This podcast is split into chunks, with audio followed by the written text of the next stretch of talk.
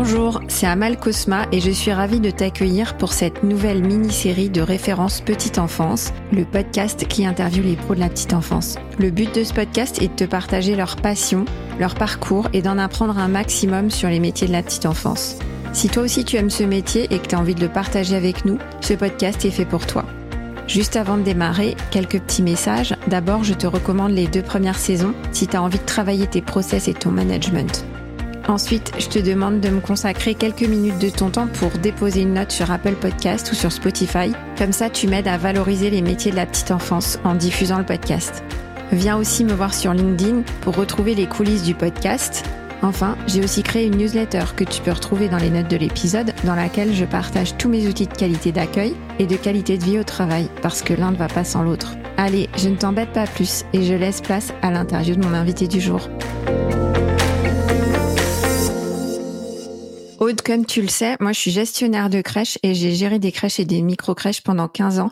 C'est un métier que j'adore, la petite enfance et l'accueil des enfants. Et j'ai toujours à cœur dans mon travail de créer les conditions nécessaires à un accueil de qualité où l'enfant est en sécurité. Mais comme tu le sais, c'est la crise dans notre secteur en ce moment. Toi qui es au cœur de la prévention des violences aux enfants, tu as entendu parler du décès de la petite fille dans une crèche à Lyon et du rapport qui s'en est suivi, qui a été émis par l'IGAS. Comment tu as vécu ces événements? Qui est malheureux, c'est que euh, ça ne m'a pas beaucoup étonnée parce que comme euh, comme je te le disais en fait euh, à, travers voilà mon apprentissage de la violence du bébé secoué, je me suis rendu compte que ça s'inscrivait dans un contexte plus global de violence faite aux tout petits. Ça met à jour un, un système, une culture de la violence envers les plus vulnérables et les tout petits. Euh, voilà, le rapport de l'IGAS, pour moi, il fait écho au rapport euh, qui avait été fait euh, sur, sur les EHPAD.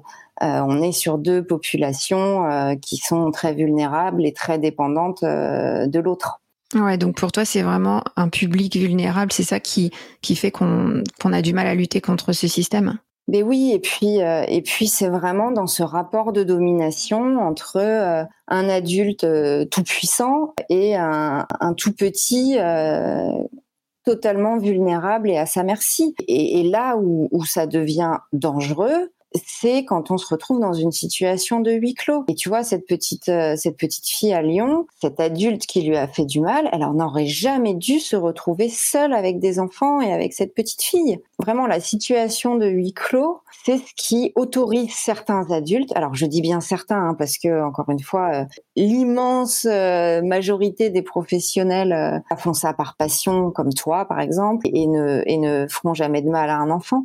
Mais il y a certaines personnes qui s'autorisent des violences sur les tout petits dans des situations de huis clos parce que ils ont cette supériorité, cette domination du fait de la vulnérabilité de l'enfant qui va pas pouvoir dénoncer, va pas pouvoir se défendre. Ouais, je t'avoue que j'avais pas forcément vu les choses sous cet angle, dans le sens où moi je suis gestionnaire de crèche et j'ai géré des micro-crèches pendant 9 ans. Et en fait, dans mes micro-crèches, j'avais des pros qui étaient seuls à l'accueil pendant une demi-heure le matin et une demi-heure le soir. Et je me sentais pas menacée. J'avais confiance dans mes professionnels. J'ai mis beaucoup de process en place. Donc j'ai pas cette, euh, j'avais pas cette vision des choses. Et aujourd'hui, en début juin, tu as entendu les annonces qui ont été faites par euh, la première ministre. Il est prévu de supprimer cette possibilité pour les crèches d'accueillir un enfant euh, seul, puisqu'avant c'était, on pouvait être seul jusqu'à trois enfants, mais ça va, ça va s'arrêter avec les nouvelles mesures, la, réforme qui est en cours. Donc ce que tu dis finalement euh, euh, correspond à ce qui a été annoncé par Elisabeth Borne euh, ces jours-ci. La vie de nos tout petits, elle est trop importante et on sait combien cette période de 0 à 3 ans, elle est fondamentale et structurante pour toute la vie. Peu importe la confiance qu'on va accorder à telle ou telle personne, on le sait, c'est la situation de huis clos d'un adulte seul avec un ou des enfants qui les autorise à user de la violence. Il faut qu'elles existent plus ces situations et que, en tant que, euh, professionnel, que tout soit mis en place pour garantir plus d'adultes seuls avec des, enfants. Moi, je pense que c'est vraiment une bonne décision et, et c'est fondamental. Ouais, toi, ça te rassure et je pense que beaucoup de parents trouvent cette nouvelle euh, donne rassurante. Et, et, nous, on va plus loin avec euh, avec Avis, c'est qu'on est en train de mettre en place un, un label qui justement aura pour but de rassurer les parents et puis et puis aussi de de récompenser l'engagement des professionnels de la petite enfance auprès des, des, enfants et des familles pour leurs bonnes pratiques. Et derrière ce label, nous on veut pouvoir ensuite le retrouver dans, dans tous les lieux d'accueil des tout petits, que ce soit les maternités, les services de néonat, les PMI, les crèches, les gardes collectives, etc. Je pense effectivement que euh, à la fois les professionnels et les parents ont besoin de, garanties et de, gages de confiance. C'est ce que tu proposes avec Avis. C'est quoi les actions d'Avis, les projets de l'association? Alors euh, les projets, euh, c'est euh, du soutien plus plus plus à la parentalité, avec justement à l'intérieur de ça les questions des violences faites aux tout petits, parce que ça c'est vraiment un sujet qui n'est jamais ou quasiment jamais abordé. Et pour ça on a plusieurs outils existants déjà. On, on a des groupes papas qui ont été créés, et c'est des groupes des groupes pour les futurs papas, mais aussi pour les jeunes papas. Et c'est là où c'est différent des, traditionnels groupes euh, papas qu'on connaît parce que habituellement ça ne s'adresse qu'aux futurs papas. Sauf que euh, bah, entre la parentalité euh, idéalisée et rêvée avant que bébé ne soit là, bah, c'est pas du tout pareil qu'une fois qu'il est là et, avec toutes les éventuelles difficultés que les parents peuvent rencontrer. Et puis donc ça c'est vraiment à destination des, des hommes. Ok, ce que tu dis sur les groupes de papa, c'est que un homme qui n'a jamais manifesté euh, de violence, qu'on soupçonne pas en fait de pouvoir euh, secouer son bébé, peut finalement, lorsqu'il devient parent, révéler euh, cette violence? Non, c'est pas exactement ça, mais non, ce, que je dis surtout, c'est que les messages qu'on va donner avant que l'enfant soit là, on est tous dans l'idée de non, mais quand je serai parent, on s'imagine le parent idéal, etc. Sauf que quelqu'un qui a beaucoup de violence en lui, euh, effectivement, la, rencontre avec l'enfant, ça va, on le sait, de toute façon, la naissance d'un enfant, c'est aussi euh, un changement en nous. Quand on devient parent, euh, il y a beaucoup de choses qui, se révèlent et, on se découvre aussi. Et il faut être bien armé, je pense, pour que tout se passe au mieux. Mais sauf que ça, on va l'expérimenter. Et c'est bien d'avoir de la connaissance et de l'information, mais l'expérimentation, c'est autre chose. Et il faut pouvoir intervenir en amont avec de l'information, mais aussi pendant l'expérimentation. Et je pense que la question des violences euh, faites aux tout petits, elle doit être martelée, enfin, elle doit être voilà abordée, euh, répétée, et dans les différentes situations euh, que, que que le parent va expérimenter. Parce qu'il y a, y a voilà, il y a tout un débat en ce moment sur euh, le coin, pas le coin, est-ce que c'est une violence, etc.